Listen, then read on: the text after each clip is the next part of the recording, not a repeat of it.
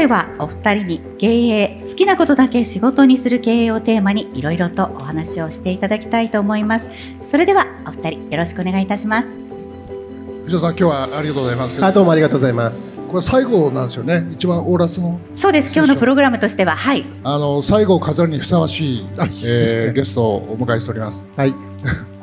一番最初にそうですね。お話しされますか？はい、はい、あまずあのレオスキャピタルワークスの藤田でございますあの本日ここに来れて本当に嬉しく思っております。まあ、今ねちょっと雨降っちゃいましたけれどもここはあのキャンプの方の聖地なんですけれどもあの私にとっても非常にかなり自分の人生にとってこう大事な場所になったんですね。もう3、4年前ぐらいになると思います。もうちょっと前かもしれませんね。あの、山井あの会長とここで一泊二日のキャンプをしたことがあります。で、あの、その時に、あの、実は正直な気持ちを言うとですね、キャンプしたくなかったんですよ。あの、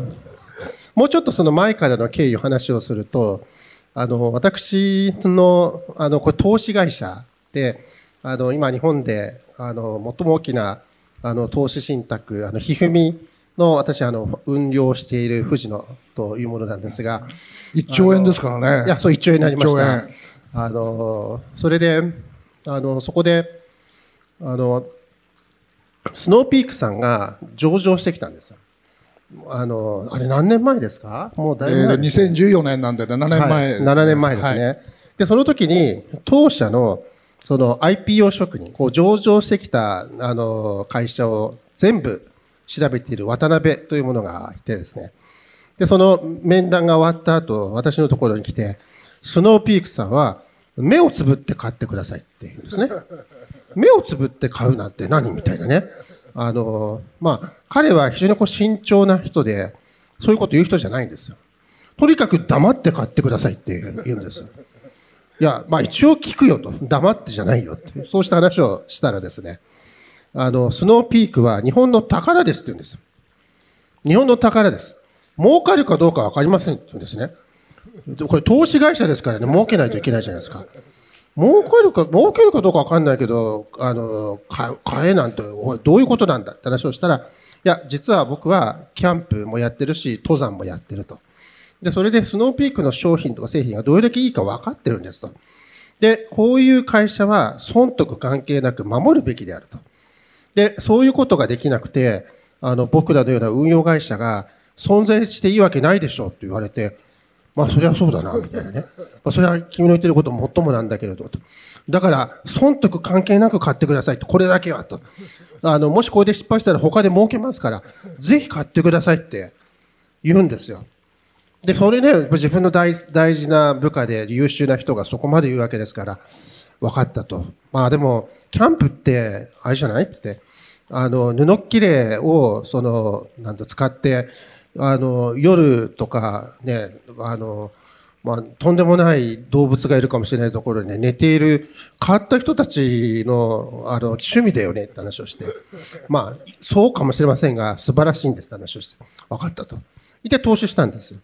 だから、スノーピークさんという会社がすごいと、渡辺が持っていることと、まあ、それから山井会長が、あの、ずっと、まあ、当時社長ですけれども話していた、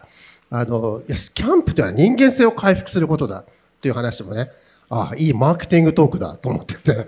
あの、全然共感してなかったんですよ。まあでも、素晴らしいことに、渡辺の、その、結果なんか関係なく投資をしてくださいって言ったら、そこで投資をしたら、2倍ぐらいになったんです。すぐ、すぐ。投資としても成功しました。それで、まあ、それをきっかけに山井会長とも、あの、いろいろ、あの、お付き合いすることがあって。で、ある時、共通している投資先の会社が、あの、その合宿をここにするということになったんですね。それで、あの、一泊二日でキャンプをするということだったんです。え、キャンプみたいなね。まあ、投資はしたけど、キャンプはしたくないなと思った、夜寝るの怖いじゃないですか、大体ね。それで、えー、とか言って。で、それで、その日もですね、夜雨が降ってきたんですよ。で、ちょっと秋ぐらい、秋の後半ぐらいで寒かったしね、えー、ここで寝るのかみたいに思って。それで、こういう怖いしね。でもそこで焚き火したんですよ。皆さんね、もうキャンプやってる人も多いと思うから、焚き火の良さなんてね、言う言うまでもないと思うんですけど、楽しかったんですよね。なんで木、木に、ね、薪に燃やしてるだけでこんなに楽しいんだろうと思って、あの、すごい不思議だったんですけれども、まあそれで、あの、山井会長とこう話をこうしながら、あの、まあでも、ついに来ちゃうわけですよ、夜が。ええー、って言って、ここで寝るのみたいなね。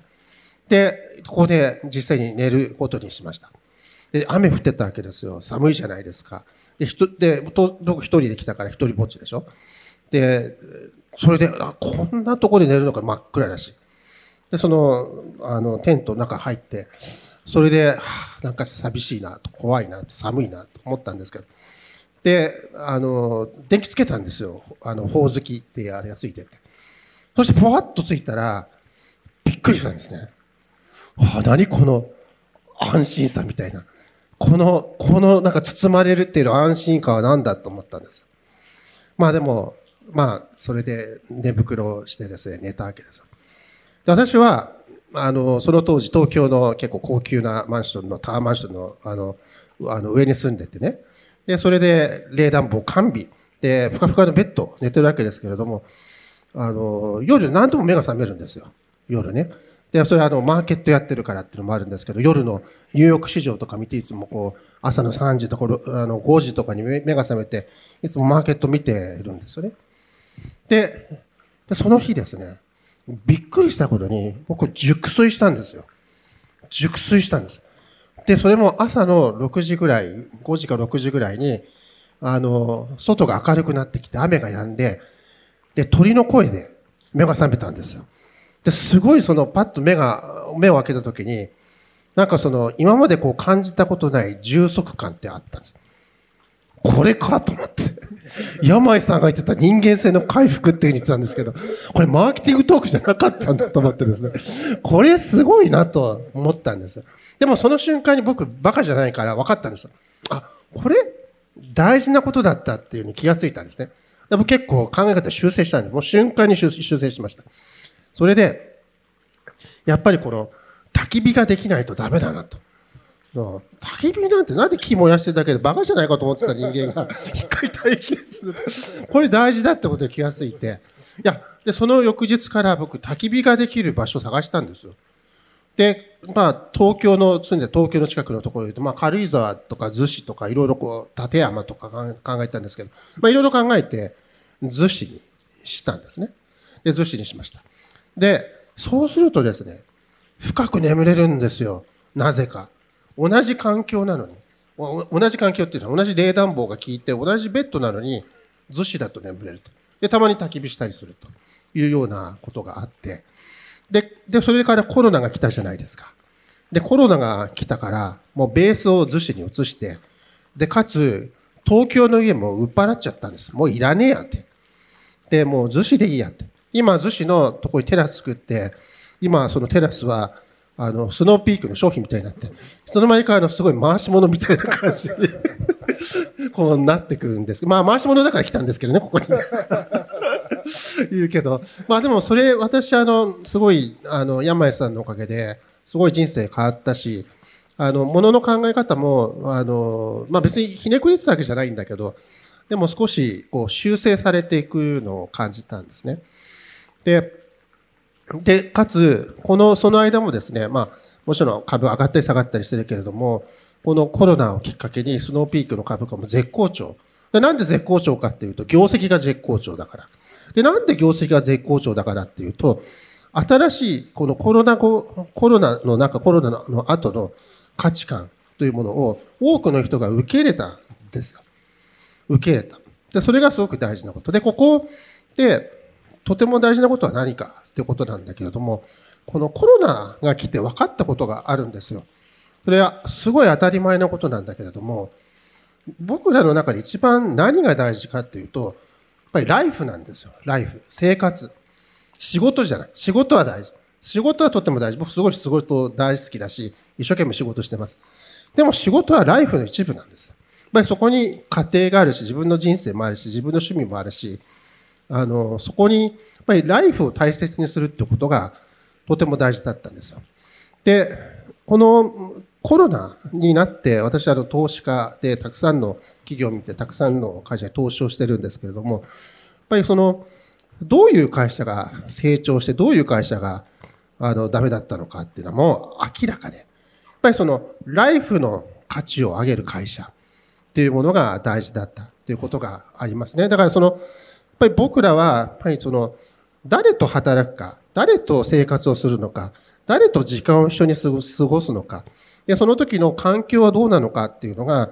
あの、ものすごく大事なんです。で、今、大きなテーマになっている中で、資本主義と持続可能な社会の両立という言葉があります。でも、難しく考えることはないんですよ。根本的には、個々のライフをどう改善し、価値を上げるかというところに尽きるんですね。どんな会社であっても、それは科学の会社であれ、食品の会社であれ、ハイテクの会社であれ、やっぱり最終的には個々のライフをどう改善し、価値を上げていくのかっていうことが、まあ大事なんじゃないかなと思います。で、その中で私すごく思ってるのは、やっぱりそのホワイト追求ってすごく大事で、なぜ僕らはこの仕事をしてるのか、なぜ生きてるのか、なぜここで集うのかっていうところを突き詰めることが大事で、僕らその一般的な日本の会社っていうのは、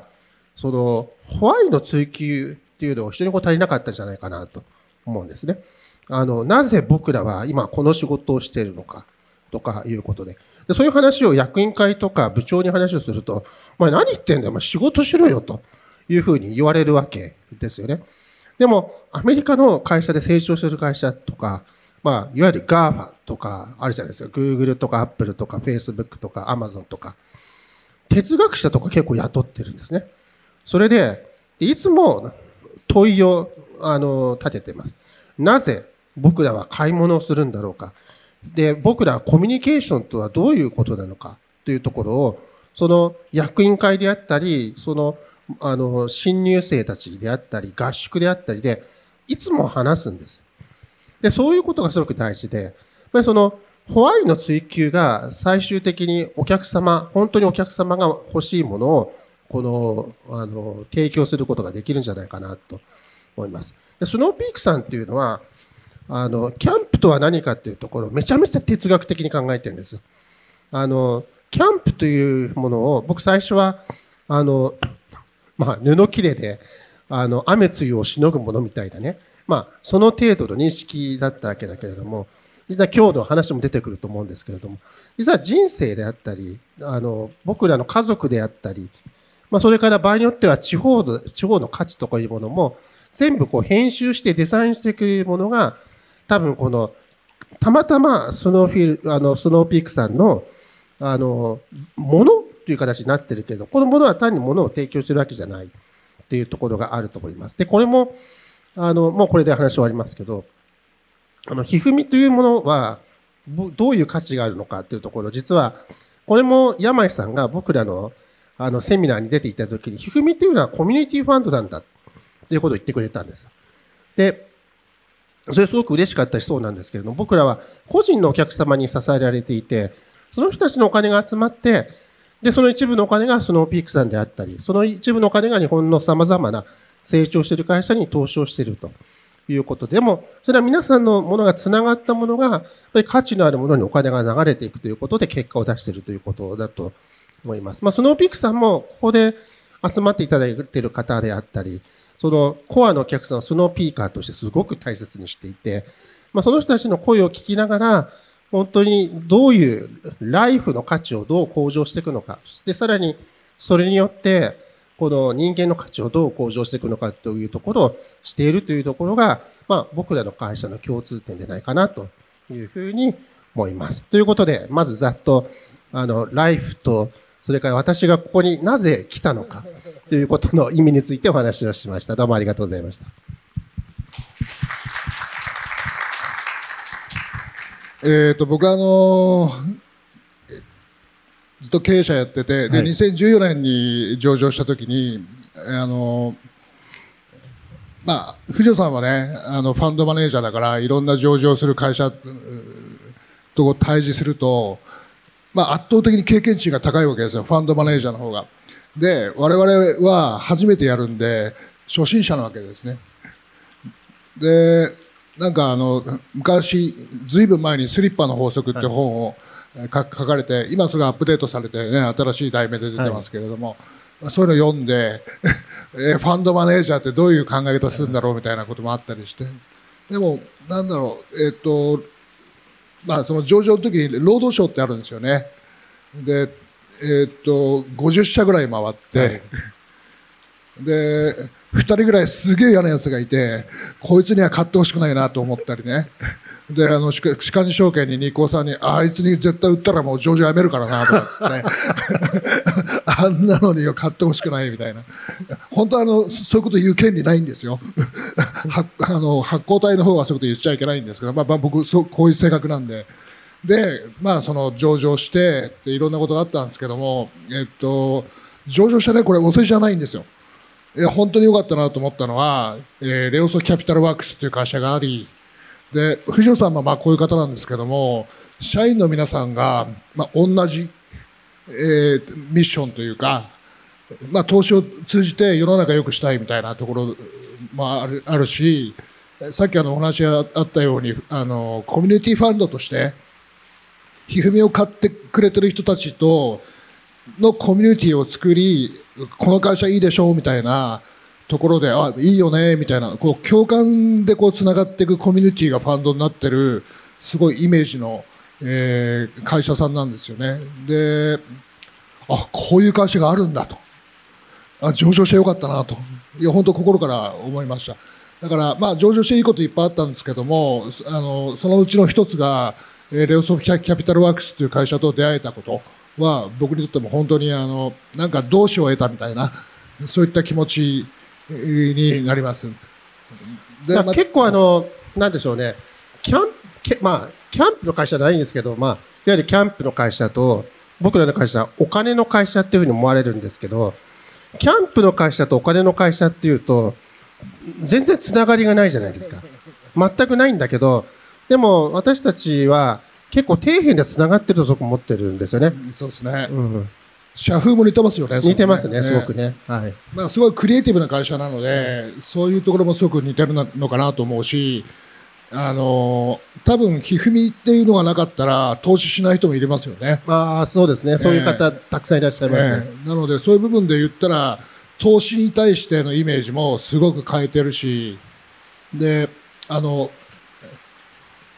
ファンドってどういうふうに成り立ってるか分かります？すごいね、これね、フェアな、えー、っとビジネスなんですよ。まあ、例えば、ひふみを僕が買って、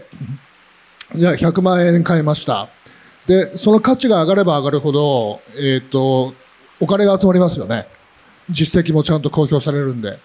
で、例えば1000億集めてる会社が、えー、と、どんどんどんどん価値が上がっていくと、で、3000億円なり、5000億円なり、今1兆円になってるわけですけども、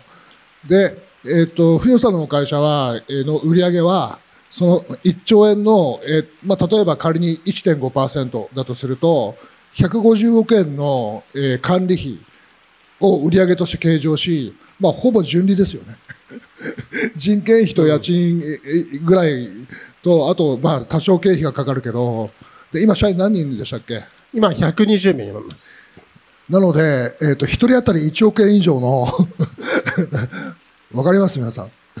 だから、社員の皆さんに2、3000万払っても別に全然会社としては大丈夫。ねスノーピークの、えーと、会長じゃなかったら、レオスキャピタルワークス勤めたいな、みたいなことなんでで、そういう部分で言ったらすごくフェアな、えー、いい会社を見つけ投資し、価値が上がっていけば、まあ、これ世の中も良くなってるわけですけど、で、もっとお金が集まり、売り上げも増え、利益も増えていく。めちゃめちゃいいですよね。あの、フェアな、ね、ビジネスですよね。そうですね。あの、だから本当にこう、コミュニティファンドっていうふうに言っていただいた通りで、あの、僕らそのお客様に支えられてるんですよね。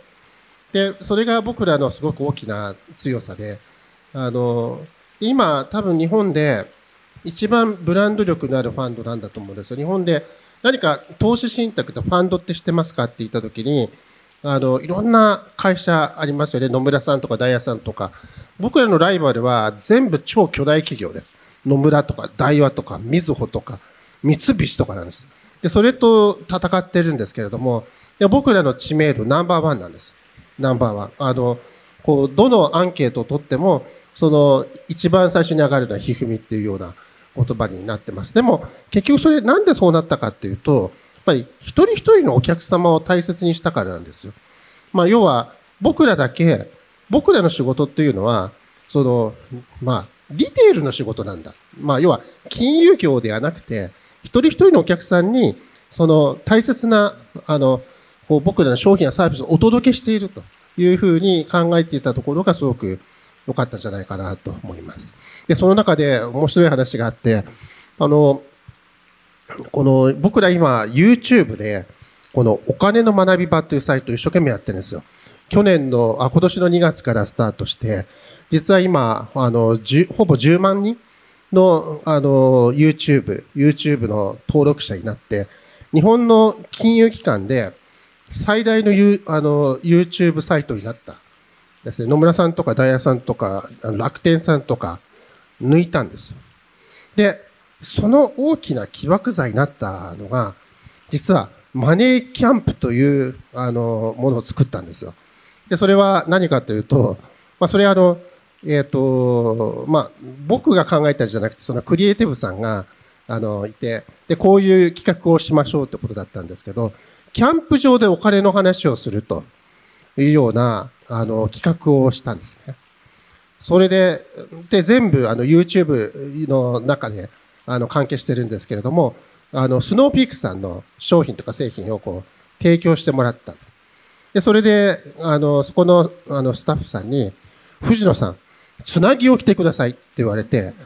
あの、あの、それで僕はあの、スノーピークさんの、その、つなぎを着てですね、キャンプの服を着て、それでお金の話をしたんですよ。これで、ね、信用してくれるのかなと。で、お笑いの人とお話をして。話をしたら、で、あの、4回シリーズ、まあ、もし見てない人があったら見ていただくといいんですけれども、めちゃくちゃヒットしたんですよ。で、これで、あの、爆発してですね、で、あの、楽天の投資流さんをこう抜いて、金融業界の中で一番の YouTube サイトになったんです。でもそこで、じゃあなぜ当たったのかというところを見たんです。で、いろいろ調べた。アンケートした。面白かったんです。何かというと、実は、つなぎでお金の話をした方が信用されたんです。そうなんですね。なるほど。あの、それでいろいろ分かったんだけど、スーツとネクタイの人っていうのは、お客さんからすると、いらないものを売りつけに来る人なんですね。だから、あの、もはやスーツにね、僕らの、なんだろう、売り手からすると、スーツにネクタイっていうのは、正しい姿で、人を信用してもらえる。あの、それが安心させると思ってるんだけど、今お客さんはスーツとネクタイっていうのは、なんか逆に、なんかそういう、あの、あざといものを、あの、売ろうとしてるんだっていうような、むしろそういうフラグに見えてるんですね。だから、なんかその、スノーピークのつなぎを着てる人にお金の話をされた方が信じるらしいんですよ。そうなんですね。これ面白くて、だから結局、あの、僕そこで気がついたことがあるのは、そうなんだと。まあ、だから、今日もね、これ、あの、このイベントだからこういう格好してるんじゃないですよ。僕今、これで、あの、金融庁にも行くし、それから、この格好でセミナーにも大体出てます。あの、でもその方が信用されるんです。あの、なんでかっていうと、あ、この人騙そうとしてんじゃないんだなっていうふうに思うから。だから時代変わったんです。やっぱりそれはコロナでこういう格好をすることも良くなったってことがあると思うんだけど、でも、なんかスーツとネクタイが、それが仕事の正しいあり方なんだ。で、オフィスで、その、とどまって働くことが、これが、その正しい生き方なんだっていうことが、やっぱりこれ、あの、否定されつつあるってことなんじゃないかなと思うんですね。だから、すごくその、スノーピークさんがなぜ、このコロナで業績が伸びたのかっていうところって、今言ったところとものすごく関係してるんじゃないかなと思うんですよね。まあ、だから実際に山井会長も、そのね、いろんな地域のところでありますけども、コロナ後の世界の中で、あの、ね、最初ね、瞬間的に苦労されたことがあったけど、それからものすごく白馬であっていろんなところで、あの、こう、受け入れられる瞬間ってありましたよね。あれどんな感じだったんですか？そうですね。まあ、あの、ケースバイケースで、はいえっと何かこれをやったら受け入れられるってそうですね。そういう魔法のええ杖があったわけじゃないですよね。えーことではないんですけども、まあでも、えっ、と、その土地の方々とちゃんと気持ちでつながり、はい。で、その土地に合った、えーソリューションみたいなものをはいオーダーメイドで作って、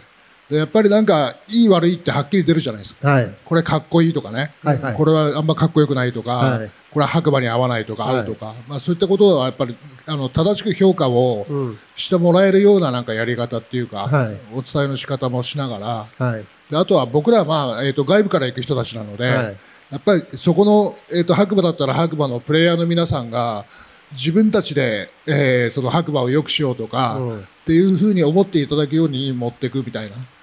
まあ、触媒として僕らは行くけどでも主体はやっぱりあの地元の方々っていうような感じで、まあ、地方創生に関してはうん。やってきました、結構このコロナの前から、そのオフィスの中にアウトドアをっていうような形で、あの、ずっと展開されてましたよね。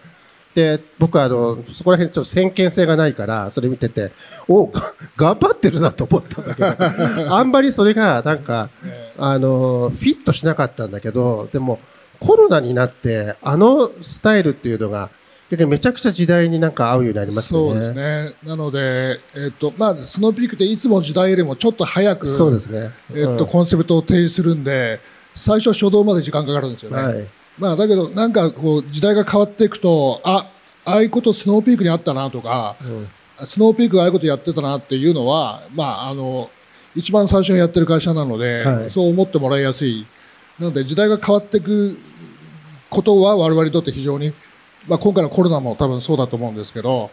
えーステイアットホームを強いられ、はい。もう対極にある外に行きたいみたいなねそうですね。欲求も増えますんで、うんあの僕、藤野さんとこう、えー、とお付き合いしていく中で、まあ、あのが学校で教えてらっしゃったりとか、えー、と前ちょっと前まで明治とかで教えてましたし、今はね早稲田の成形とか、でこのあの広広島でしたっけ、はい。の方の、えー学校とかあのすごく、えー学生さんたち若い子たちあのこれは起業家もそうですし学生さんにもすごく時間を使ってくださってるんですけどで藤野さんが学生さんたちに話してる言葉で僕はこれそうだなと思ったのは、まあ、損得軸とうん。好き嫌い軸っていう話で、まあ、好きなことだけを仕事にする系っていうことで、えースノーピークはまさに本当にあの僕らが好きなことしかやってない会社 なんですけど本当本も出しましたよね。はいはい。好きなことだけ仕事にするっていうね。で、まあ、藤野さんの施設によると,、えー、と日本で教育を受けて普通に育つと,、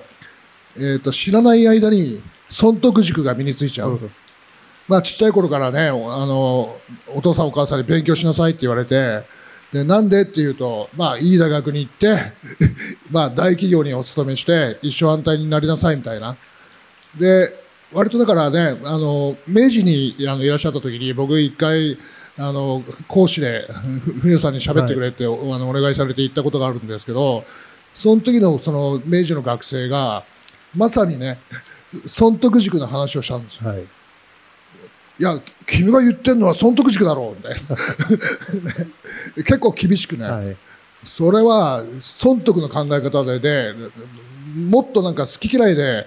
えー考えてもいいんだよみたいなことをすごい言ってて、でこれは多分これからの社会さっきのね、はい。ライフバリューを作るためにはすごく、えー、とき聞くというかコンセプトだと思うんですよ。あの、ままさにね、今日のテーマでもあるんだけど、あの、僕ら投資家なので、お客様に儲けさせなきゃいけないじゃないですか。で、やっぱりそのお客さんに儲けることをしないと、それは解約されて、僕ら存在価値ないんですよ。でも私自身そうだし、他のチームの人にも言ってるんだけれど、好きな会社に投資しろって言ってるんですよ。儲かるか損するかはどうでもいい。あなたが心から好きな会社に投資をしなさいっていうふうに言ってるんですね。なぜか。その方が儲かるからです。あの、これね、当たり前なんですよ。損得から始まったってしょうがなくて、損か得かってただの結果なんです。結果なんです。でも、好きか嫌いかっていうのって、実はすごく、あの、高級な考え方があって、あの、低い考え方じゃない。損得よりも好き嫌いで物を選ぶ方が、この価値観としては大きいです。なぜかっていうと、自分の人生とか、それから、あの、美的感覚とか、人生観とか、すべてが入ってるからなんです。で、多くの人は、最終的な好き嫌いで、あの、ものを選びます。で、これよく言うんですよ。人間は、売るものに本音が出ない。買うものに本音が出るって言うんです。それはそうじゃないですか。自分が売ってる商品、あの、本当に好きな商品を売ってる人って、世の中に半分ぐらいしかいないそうです。半分ぐらいは納得してない商品を売ってるんです。でも、自分で物を買うときって、ね、納得しないもの買わないでしょ？自分で物を買うとき。買うものに本音が出るんです。だから僕ら、あの、本当に好き嫌いってものすごく大事で、で、好き嫌いを、やっぱその仕事でもそうだけれども、僕ら、例えば、あの、こう、なんでしょうね、仕事なんかでね、こう、質問すると、あなた今の会社好きですか？っていう質問すると、日本だと50%の人が好きって言うんだけど、50%の人が嫌いって言うんです。これ、様々な統計データでそれが出ています。アメリカはどうか、80%の人が好きって言うんです。中国はどうかって、86%の人が好きって言ってるんですよ。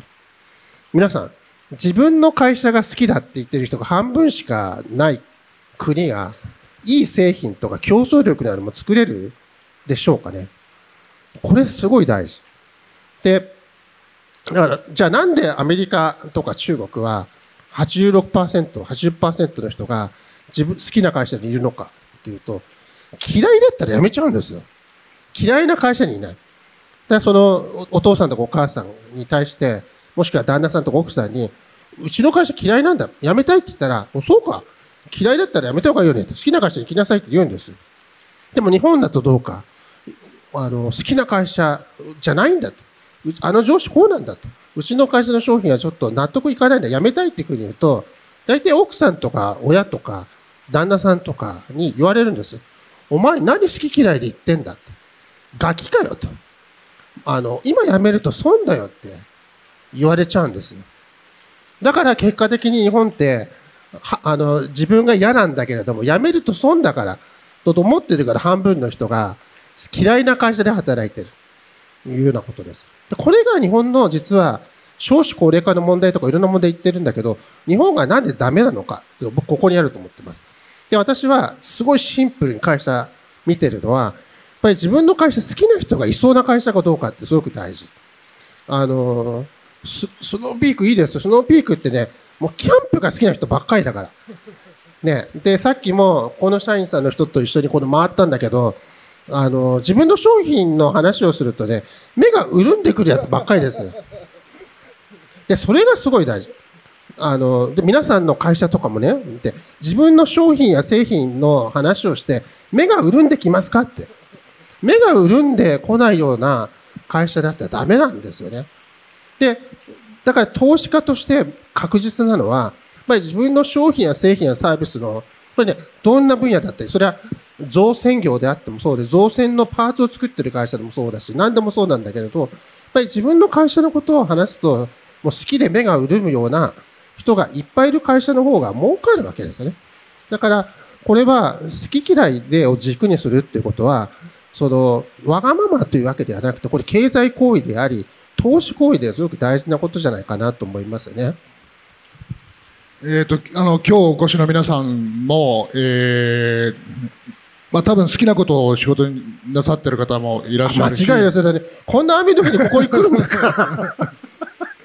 あとは、えー、スノーピークっていう会社とか、えっ、と、ブランドが好きな方が多分今日お越しになってると思うんです、間違いないですよね。ねだから、まあそういう部分で、そういう好きという仲間仲間うんうん好きという気持ちで皆さんと我々がね、つながっていて、まあ藤野さんと僕もそうですけど、あひふみ投手いいな、レオスいいなって僕も思ってますし、で、ね、レオさんも、もう究極一番最初お話になった渡辺さんは、スノーピークが好きだったので、藤野さんに買ってくださいって言ったわけですね。うん。なんで、もっとあの、えっ、と、日本中ののえ会社が、えーこ好きなことをやり始めたら、もっと経済もありますよね。そう、もっとね、楽しくなると思うんです。やっぱり日本の問題はね、ちょっと暗い。すごい暗い。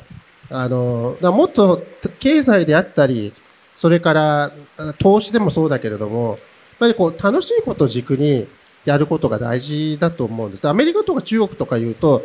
ビジネスの話とかすると、遊びの話をしてるみたいに、目キラキラしてね、話してますよね。あの、それはね、たくさん、ね、あの、ポートランドでもアメリカでいろんな経営者と会ってると思うんですけどね。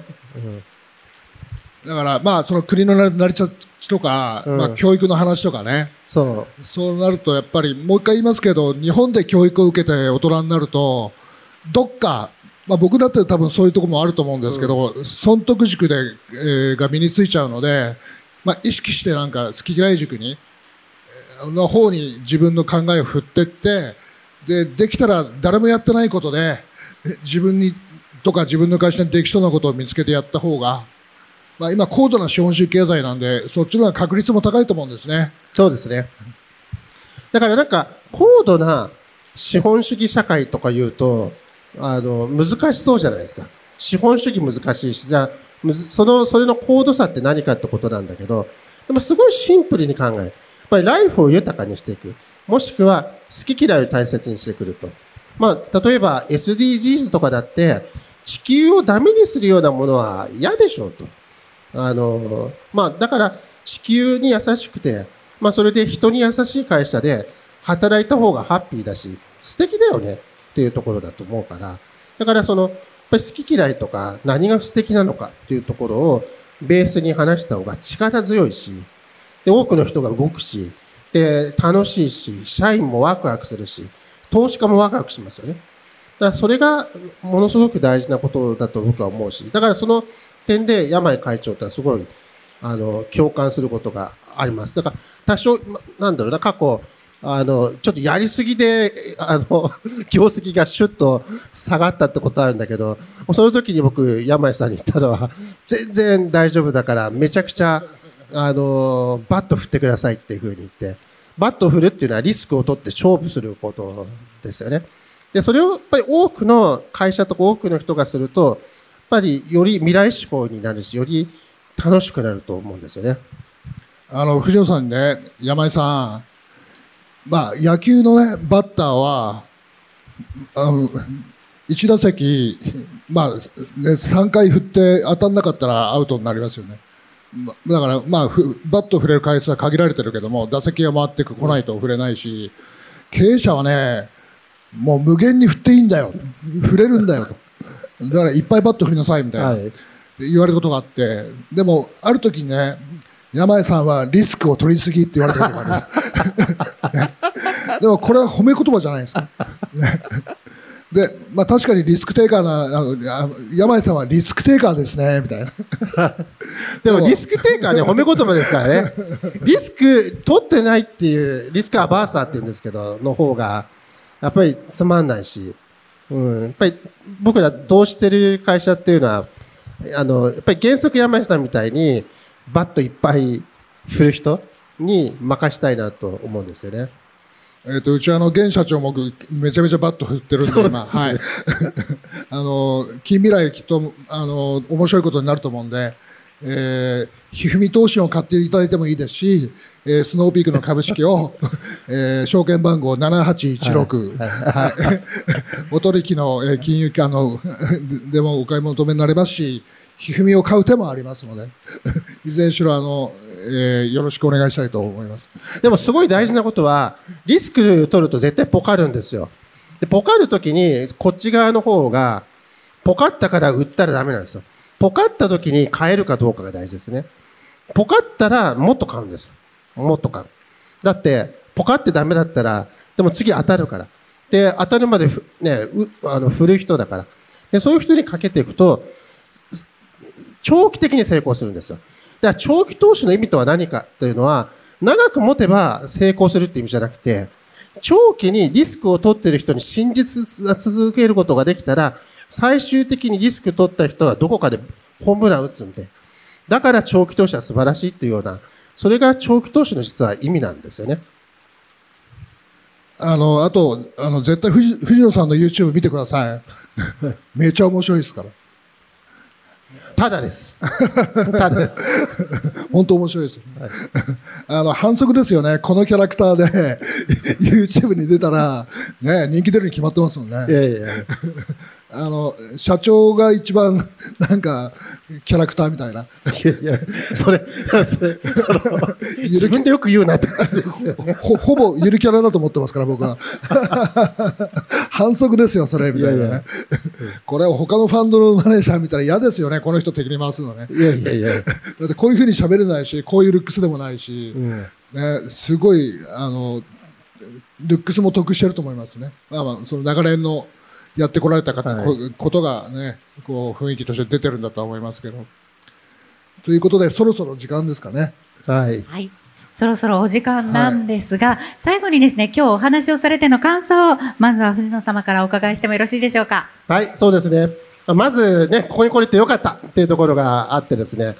あの、コロナの時期だからもうほとんど僕仕事、あの、ああの、何？出張の仕事は受けてないんですけど、あの、スノーピークさんのこの話はね、行く行く絶対行くっていうふうに言って、あの、来ました。だから今日は喜びさんで来て、で、あの、山井さんと、あと皆さんともね、会えてとても嬉しかったです。あの、今日はどうもありがとうございました。ありがとうございました。山井会長いかがでしょうか？はい、えー、今日、あの、いらっしゃる皆さんは、えっ、と、まあ、変わり者の経営者二人見て、ああ、あれ、あああいうふうにやってもいいんだと思っていただけたら、今日嬉しいです。あの、皆さんの、あの、ビジネスが、あの、スノーピークとともに、レオスとともに良くなることを、心から、えー、ご記念を申し上げて、感想にさせていただきます。はい、ありがとうございました。藤野さんは山井会長ありがとうございました。